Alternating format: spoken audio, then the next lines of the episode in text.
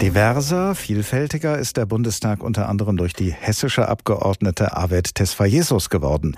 Sie war bislang Rechtsanwältin für Asylrecht in Kassel. Sie ist über die hessische Landesliste von Bündnis 90 Die Grünen in den Bundestag gewählt worden. Sie und zwei männliche SPD-Abgeordnete sind die einzigen Mitglieder des neuen Bundestages, die afrikanischer Herkunft und Schwarze sind. Und Avet Tesfayesus ist in der bundesdeutschen Geschichte die erste schwarze Frau, die in den Bundestag einzieht. Vor der Sendung habe ich mit ihr gesprochen. Frau Tesfayesus, welche von all den Angaben, die ich gerade zu Ihrer Person gemacht habe, halten Sie selbst denn für die wichtigste, was Ihre künftige Arbeit im Bundestag angeht? Ich glaube, das kann ich gar nicht so sagen, weil äh, das ist ja gerade mein Anliegen, dass unterschiedliche Menschen unterschiedliche Perspektiven einbringen, überall, wo wir aktiv sind. Und ich bin nun mal schwarz, ich bin eine Frau, ich bin Anwältin, bin in einem Haushalt aufgewachsen, das nicht viel Einkommen hatte. Und all das prägt mich und all diese verschiedenen Perspektiven kann ich in den Bundestag einbringen. Wie empfinden Sie es denn, dass die meisten, wahrscheinlich sogar alle Berichte sich vor allem auf den Umstand beziehen, dass Sie die erste schwarze Frau im Deutschen Bundestag sind? Ach, das ist ähm, ein zweischneidiges Schwert tatsächlich. Natürlich würde ich mir wünschen, dass wir an einem Punkt wären, wo das keine Rolle spielt, wo es darum geht, welche Arbeit ich leiste und warum gerade ich jetzt in den Bundestag komme. Aber wenn wir das machen würden und nicht darüber sprechen würden, dass ich schwarz bin, würden wir auch zugleich negieren, dass eben Menschen mit Migrationshintergrund, schwarze Menschen, POCs, doch Barrieren haben, in bestimmte Positionen, in Unternehmen, in Verwaltung, in der Politik zu kommen. Und diese Barrieren sind rassistische. Und äh, die würden wir tatsächlich nicht sehen, wenn wir nicht sehen würden, wie viele Schwarze haben wir in der Politik und wer kommt rein und wer kommt nicht rein.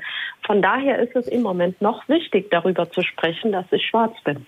Verspüren Sie denn eine gewisse Erwartungshaltung oder sogar einen Druck, sich im Bundestag insbesondere für Minderheiten einzusetzen?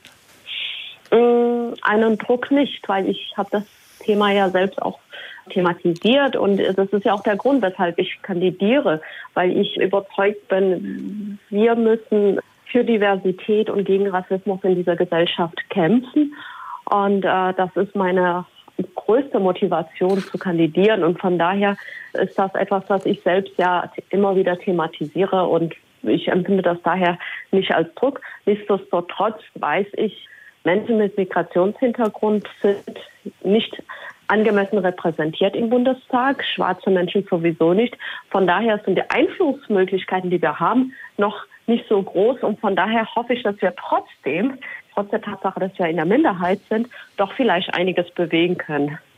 Um etwas politisch bewegen zu können, braucht man in der Regel Verbündete. Außer Ihnen, in der Fraktion von Bündnis 90 Die Grünen, gibt es, wie gesagt, im Deutschen Bundestag noch zwei andere Abgeordnete afrikanischer Herkunft, und zwar in der SPD-Fraktion. Möchten Sie mit diesen beiden besonders eng zusammenarbeiten in der Koalition, über die Ihre Parteien ja gerade verhandeln?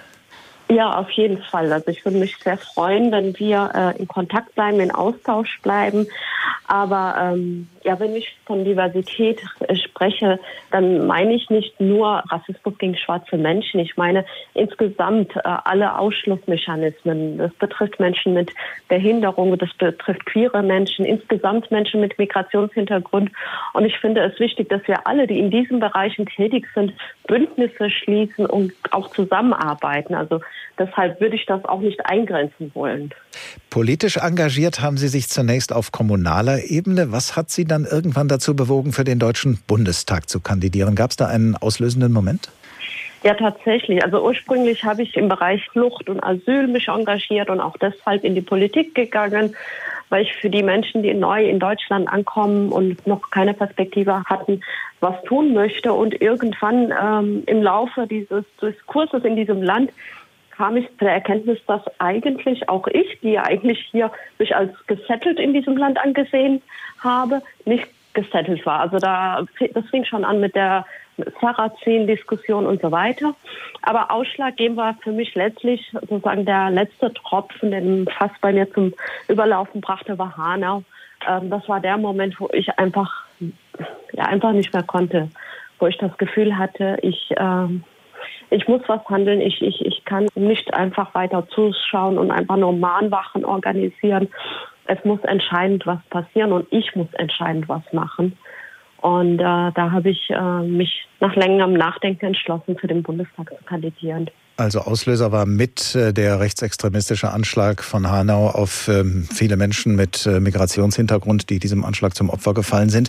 Ihre mhm. Bundestagskandidatur hatte Erfolg. Sie sind jetzt Abgeordnete im Deutschen Bundestag, der sich heute konstituiert. Mit welchen Gefühlen gehen Sie nachher in den Plenarsaal im Reichstagsgebäude? Also vor allem ist das eine große Ehre. Ich glaube, das ist für uns alle, die äh, Abgeordnete sind, eine große Ehre, unser Land vertreten zu dürfen. Aber wenn ich mir vorstelle darüber hinaus, dass ich im Grunde genommen eine Tür öffne für Menschen, äh, für die dieses Plenum ja äh, bisher verschlossen war. Es gibt nun mal nicht viele schwarze Menschen im Bundestag oder erst recht nicht schwarze Frauen. Dann ist es eine große Ehre, dass ich diese Tür öffnen darf. Und äh, natürlich ist das schon auch die Frage, hoffentlich werde ich dem gerecht. Ne? Also ich habe große Erwartungen an mich selbst, möchte einiges umsetzen. Und da ist schon so ein bisschen, oh Mann, das ist eine große Herausforderung.